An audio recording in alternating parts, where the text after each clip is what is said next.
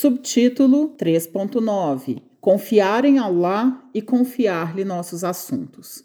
Quando uma pessoa sabe que Allah é capaz de todas as coisas, que somente ele escolhe seus servos e gerencia todos os seus assuntos, que a maneira que ele conduz os negócios de seus servos é melhor do que a forma com que o próprio servo os conduziria, que ele conhece melhor os interesses e conveniências de seus servos, que ele é mais capaz de alcançar o sucesso para seu servo, que seu amor é mais sincero e mais misericordioso para com seus servos do que eles são para consigo mesmos, e também sabe-se que não se pode progredir para além dos limites que Allah subhanahu wa ta'ala decretou, porque ninguém pode mudar a vontade e o decreto de Allah. Então, quando uma pessoa sabe disso tudo, colocará nas mãos de Allah todos os seus assuntos, aparecendo diante de Allah como um humilde servo de um poderoso rei. Allah trata seus servos como quer, e seu servo não interfere nisso. Só depois de tanto confiar em Allah, o servo vai sentir um alívio da ansiedade, das preocupações e tristezas. Deixa a carga de suas necessidades e interesses para aquele para quem nenhum fardo é demasiado.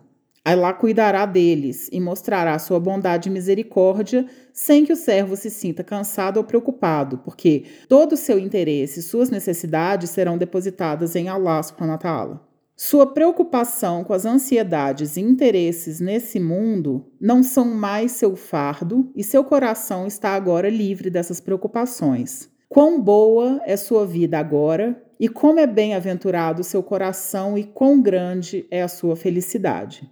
Mas, se a pessoa que insiste em gerir seus próprios assuntos e fazer as coisas à sua maneira, cujo interesse é sempre o seu próprio benefício e não o seu dever para com Allah, então Allah irá deixá-la sozinha em seus assuntos. Será rodeada de preocupação, ansiedade, medo, tristeza, cansaço e depressão. Seus pensamentos serão confusos, nenhuma das suas necessidades será pura e nem suas esperanças cumpridas. Não terá descanso e nenhuma esperança de conseguir algo que a possa ajudar na outra vida.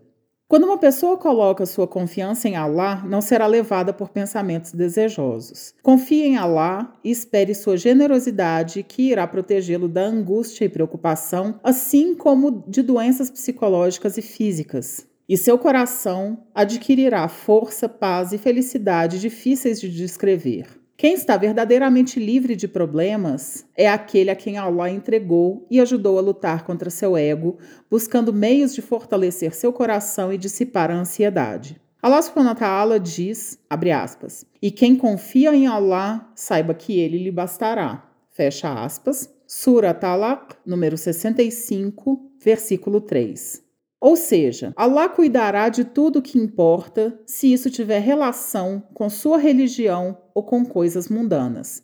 A pessoa que confia em Allah é mais forte de coração e não é afetada pelas expectativas e resultados, porque sabe que esse é um medo infundado e um sinal de fraqueza. Também sabe que Allah tem garantido assistência integral àquele que confia nele, portanto, confie em Allah e confie em sua promessa.